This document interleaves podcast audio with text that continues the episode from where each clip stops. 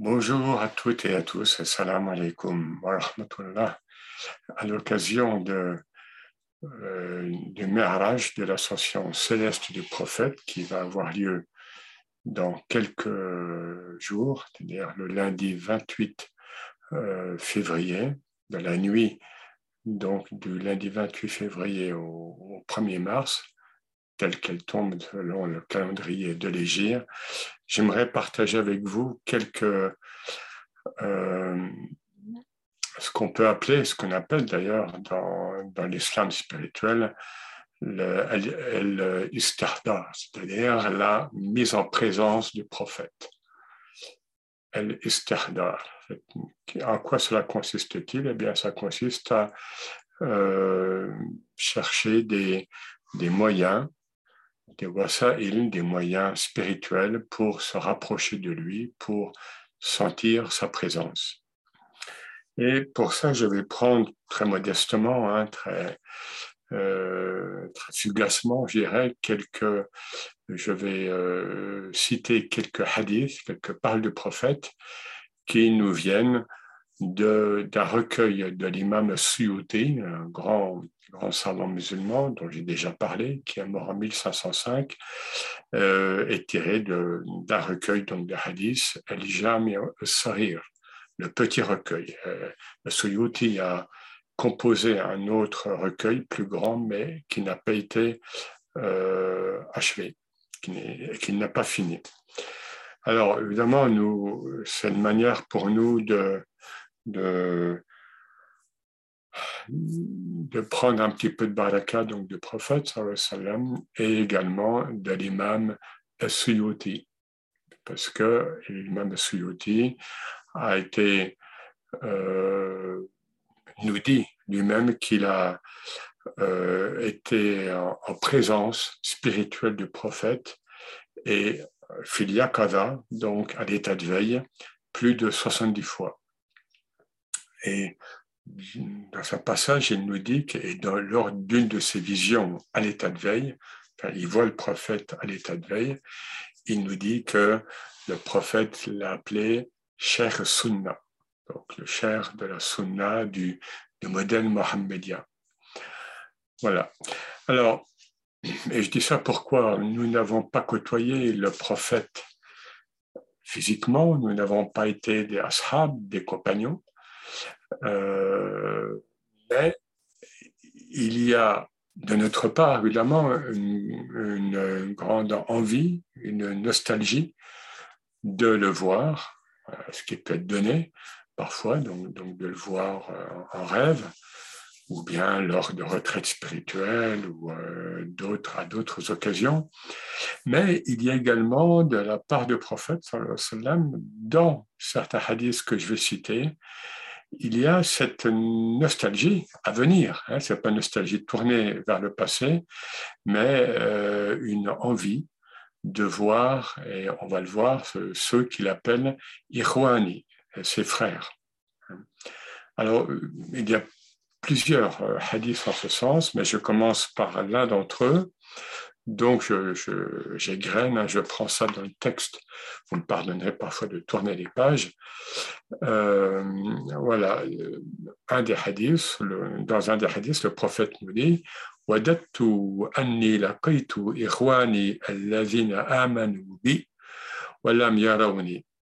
Donc, euh, je, je souhaiterais, hein, euh, j'aspire à rencontrer mes frères euh, qui ont cru en moi, c'est-à-dire qui ont cru en ma mission. Hein, on croit en Dieu, mais lorsque le prophète dit Amen Abi, c'est pas croire en moi, le prophète est un homme, évidemment, mais qui ont cru en, ma mission. Voilà, mais qui ne m'ont pas vu. Voilà. Et là, déjà, on a l'expression Irwani. Dans un autre hadith plus long, le prophète, justement, dit ça devant ses compagnons. Et euh, les compagnons disent, euh, un peu interloqués, euh, ils lui disent, mais ne sommes-nous pas tes frères? Et le prophète répond, non, vous êtes ashabi, vous êtes mes compagnons. Donc le prophète distinguait un petit peu ça. Alors une autre, un autre hadith en ce sens.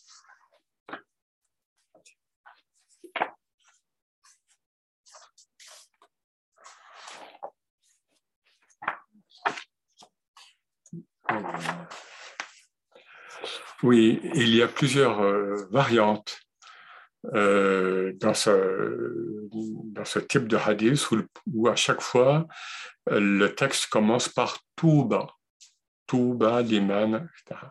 Donc, bienheureux. Hein, on, retrouve cette expression de la bouche du prophète sallam, à plusieurs occasions. Et là, on, nous avons plusieurs hadiths dans un contexte précis. Je vais en lire que un parmi, euh, parmi les variantes, vous voyez. Hein, euh, donc, le hadith nous dit Touba liman ra'ani wa amana bi marra wa touba liman lam yarani wa amana bi sab'a marrat.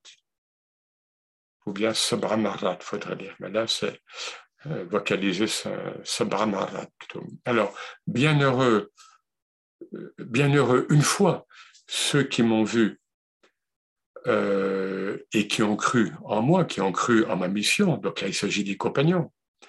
Et bienheureux cette fois, bienheureux cette fois, ceux, euh, euh, ceux qui ne m'ont pas vu et qui ont cru en moi, encore une fois, et qui ont cru en ma mission. Donc là, dans ce hadith, le prophète met clairement en, relief, en, donne comme un avantage spirituel aux, musulmans, aux muhibbin, à ceux qui aiment le prophète euh, et qui ne l'ont pas vu physiquement, puisqu'ils ont sept degrés euh, alors que les compagnons, selon ce hadith, qui est euh, évidemment authentifié par Suyuti, hein, eh bien, ceux qui ont vu le prophète physiquement n'auraient qu'un fadl, qu'une qu'une précédence ou qu'une euh, qu'une grâce, disons, par rapport à ceux qui ne l'ont pas vu. Alors pourquoi? Évidemment, c'est parce que ben,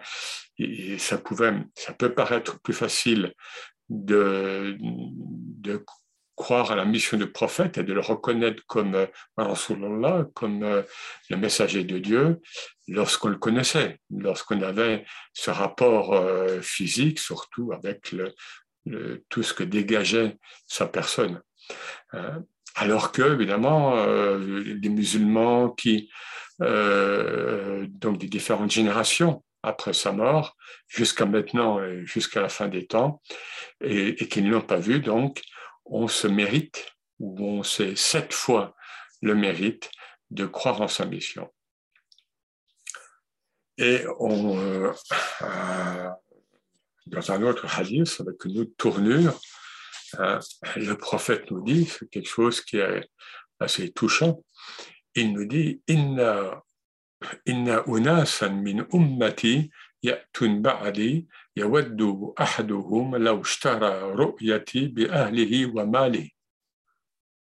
Voilà. Viendront des gens dans ma communauté, vient après moi, donc après mon départ euh, euh, de ce monde, euh, dont chacun hein, souhaitera, bon, le texte notamment nous dit, souhaitera acheter ma vision par tout ce qu'il a, hein, même par sa famille, par son argent. Donc, qu'est-ce que ça veut dire? Viendront des gens après, après mon départ de ce monde, après ma mort physique, qui souhaiteront donner tout euh, sacrifier tout euh, ce qu'ils ont pour me voir. Donc le prophète en même temps est, très conscient, évidemment, est très lucide euh, sur cet amour qui va se dégager au cours des générations, qui va émettre des effluves hein, au cours des siècles, au cours des générations, sur l'amour du prophète.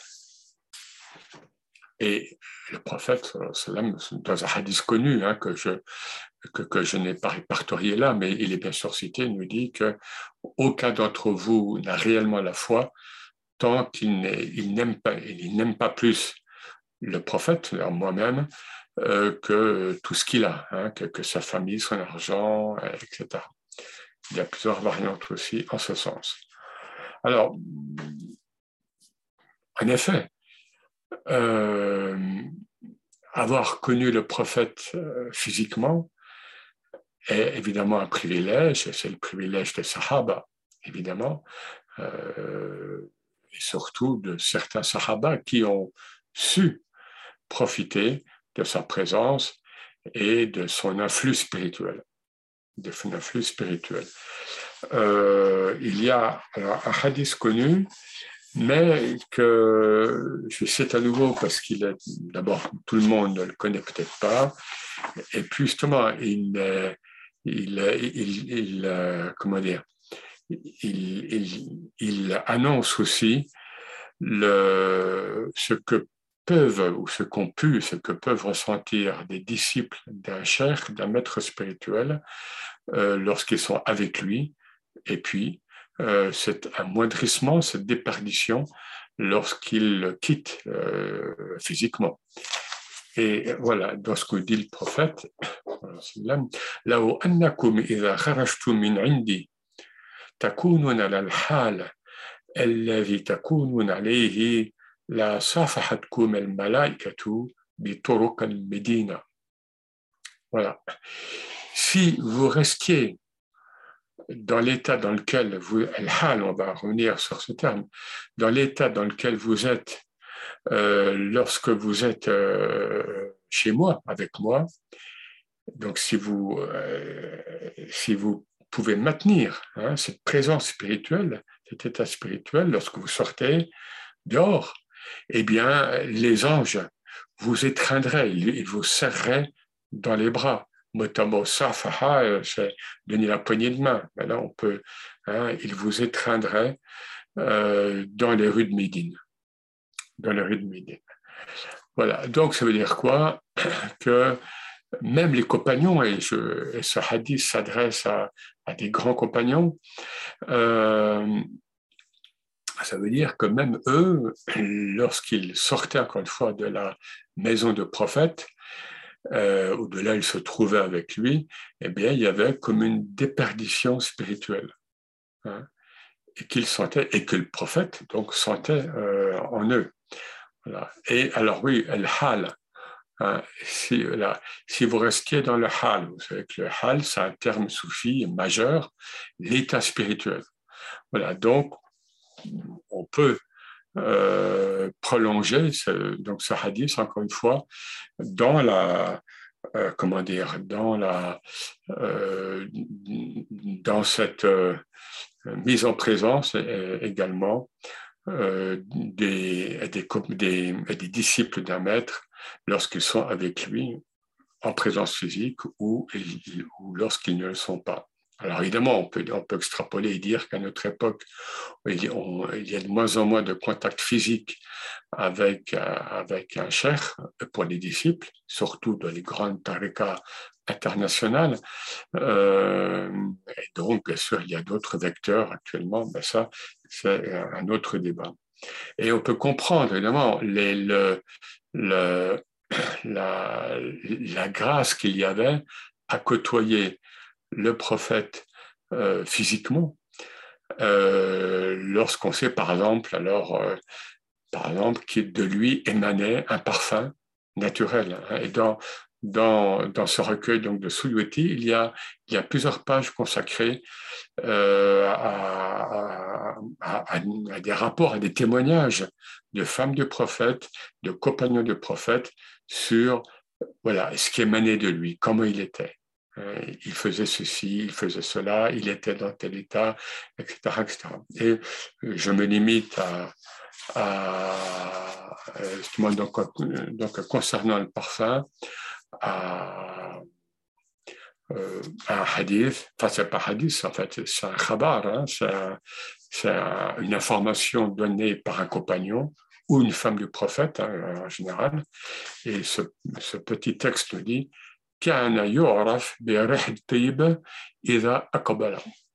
on, le reconnaissait. on, savait qu'il arrivait, qu'il s'approchait par la bonne odeur, par les effluves de son parfum naturel. Voilà. Et D'ailleurs, ce parfum nous est resté puisque tout cela, évidemment, en vertu de la hakika mohammedia, hein, de la réalité mohammedienne, c'est-à-dire qui fait que cette réalité métaphysique dépasse de loin, si je puis dire, l'enveloppe physique du prophète, hein, donc historique. Il est né en telle année, il est mort en 632, etc. Mais bien sûr, euh, c'est pour ça que nous pouvons appeler sa présence euh, spirituelle, c'est parce qu'il par, la, par sa réalité euh, qui transcende le temps et l'espace, eh bien, le prophète est toujours présent parmi nous. Et donc, ce parfum, notamment, est présent parmi nous, et j'en veux pour preuve, euh, j'en veux pour preuve le, le, fait qu'on m'a donné, il y a déjà 30, 35 ans, euh, un peu de terre, de, pas de poussière, un peu de gravier qui, qui proviennent de la tombe du prophète, sallam, à Médine. Et euh, ce, ce, ces graviers, ces petits graviers, hein, un peu comme du sable, sentent toujours, lorsqu'on les a donnés, ils avaient, un, ils avaient un parfum naturel, comme le musc, on dit que son parfum naturel était le musc. Et de fait, quand j'ouvre ce petit sachet, hein, peut-être tous les cinq ans, je ne sais pas, eh bien, le parfum est toujours là. Le parfum du prophète est toujours là. Alors, maintenant, bon, tout ça c'est bien beau, mais comment, comment justement activer euh, cette mise en présence du prophète. Hein, comment, c'est-à-dire comment nous qui vivons au XXIe siècle, comment se mettre en présence euh, du prophète, comment connaître un tant soit peu euh, cette intimité qu'ont connue et que connaissent certains êtres avec le prophète. Eh bien, évidemment, tous les maîtres le disent, un des, un des moyens privilégiés, c'est de pratiquer salat al-nabi, la prière sur le prophète ou bien la demande de grâce sur le prophète. La demande de grâce sur le prophète, en vertu bien sûr d'un verset coranique, hein, certes Dieu, ses anges euh, font descendre leur grâce sur le prophète et vous-même, euh, euh, activer cette demande de grâce sur lui. Hein, donc, c'est un verset coranique. Euh, donc, c'est une, injonction. Hein. donc, amanu wa taslima.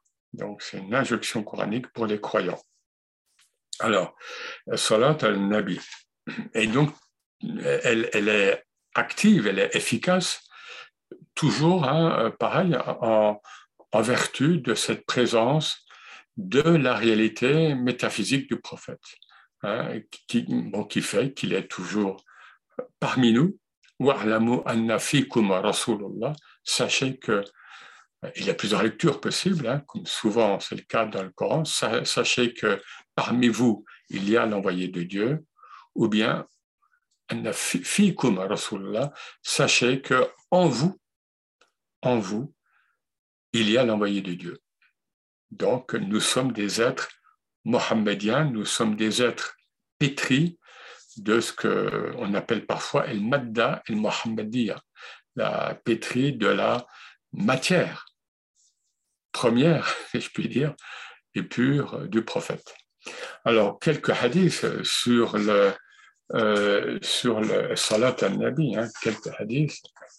Et, euh, là où on voit que le prophète, sallam, euh, euh, est évidemment, évidemment conscient de cette réalité métaphysique qui dépasse son, son, son être physique et historique, encore une fois, et que pour les surtout pour les générations qui ne l'auront pas connu physiquement, eh bien, cette salat al-nabi sera un, moyen privilégié d'entrer en contact spirituel avec lui. Alors, notamment, je vais euh, citer, euh, voilà, il y a beaucoup de hadiths hein, sur les vertus euh, de cette prière, mais je, je me limite déjà donc de celui-ci. أكثروا الصلاة علي في الليلة الغرة واليوم الأزهر فإن صلاتكم تعرض علي. par exemple, mais aussi un autre.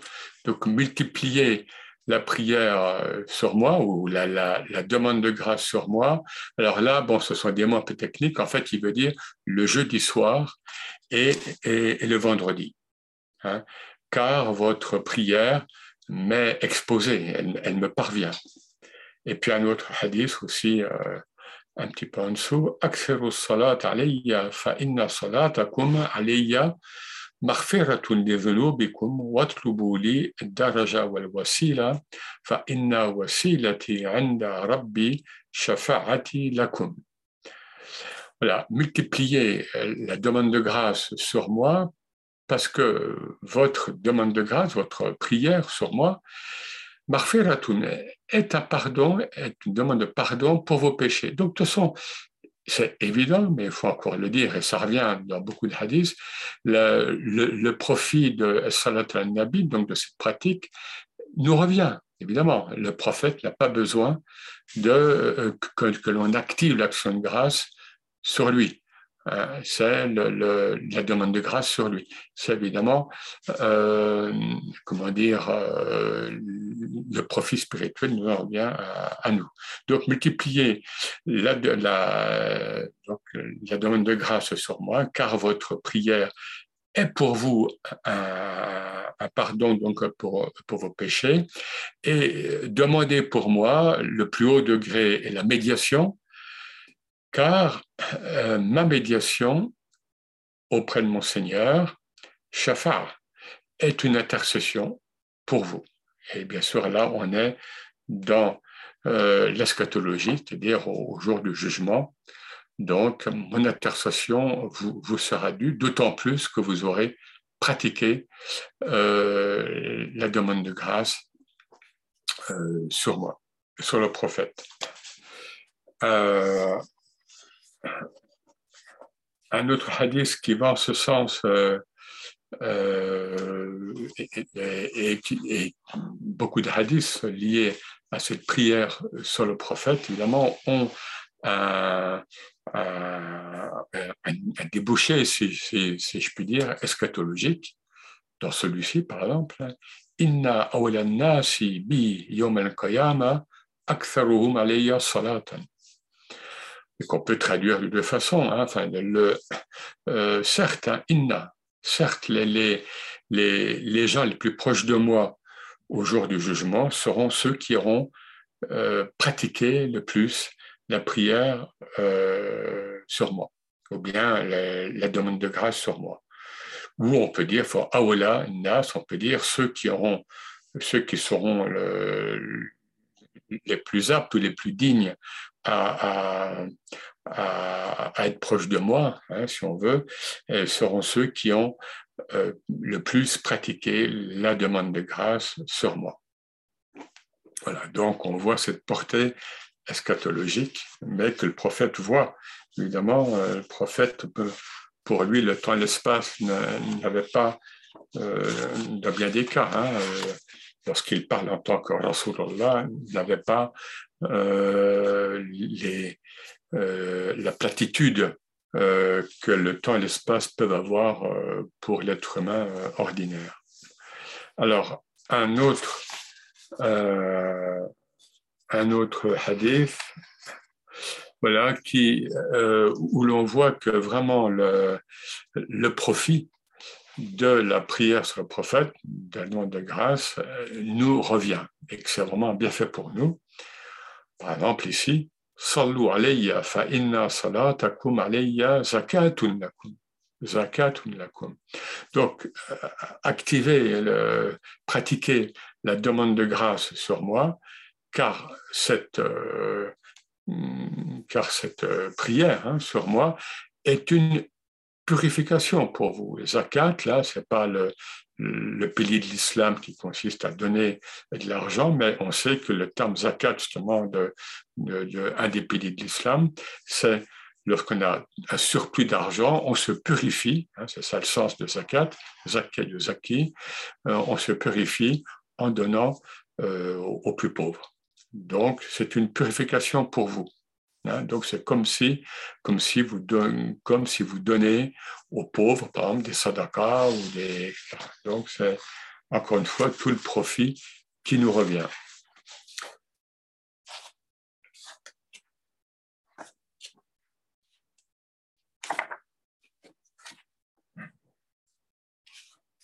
Et un dernier hadith voilà, alors d'une part, on voit que le prophète là euh, parle de lui, mais en tant que Nabi, il ne dit pas Aliyah, il ne parle pas de lui, mais il parle du prophète, c'est-à-dire qu'il se dégage de son enveloppe euh, charnelle, historique, pour nous dire, bah, je vais lire le hadith, ce sera mieux, Kullu du'a'in mahjoub, hatta yusalla justement, حتى يصلى على النبي صلى الله عليه وسلم كل دعاء محجوب حتى يصلى على النبي صلى الله عليه وسلم donc tout dua toute demande, toute demande euh, euh, adressée à Dieu hein, toute prière adressée à Dieu donc, donc le dua reste voilé hein, il reste euh, euh voilé tant qu'il n'est pas accompagné de la prière sur le prophète. Et il dit pas Aliyah. Donc, il, là, il, se voit hors de son enveloppe physique, encore une fois, au cours des siècles et des générations, eh bien, vous prierez sur le Nabi. D'ailleurs, on dit toujours eh, Salat al-Nabi. On ne trouve pas Salat al-Rasoul. Voilà. Euh, donc, on voit à quel point, par quelques hadiths, hein, euh, euh, parmi euh, d'autres évidemment, hein, c'est quelque chose d'assez rapide, on voit à quel point, d'une part, cette, mise en présence, estihdar, est, est possible, mais il faut oser, avec adab, évidemment, avec avec les politesses spirituelles qui s'imposent, mais aussi avec euh, cette insistance que l'on peut avoir pour les gens qu'on aime. Qu'on aime quelqu'un, on, aime le voir, on aime euh, être avec lui, c'est normal. Et la, voie spirituelle nous permet, pour alhamdoulilah, de, de dépasser le temps et l'espace euh, physique et donc notamment hein, pour nous, de se mettre en présence du prophète. Et encore une fois, retenons bien l'importance de Salat al-Nabi, cette demande de grâce sur le prophète, qui est tout bienfait et, et toute vertu pour nous, évidemment. Donc, je vous souhaite un bon mirage pour ceux qui verront cette vidéo avant. Et euh, bien sûr, le mirage, finalement, est toute nuit pour le, si l'on célèbre euh, la, la, réalité métaphysique du prophète, hein, justement, qui a transcendé complètement l'espace et le temps dans cette expérience du Isra, le voyage nocturne, et du Mi'raj, donc de la montée aux cieux euh, près de son Seigneur. Merci pour votre attention et à bientôt. Wassalamu alaikum.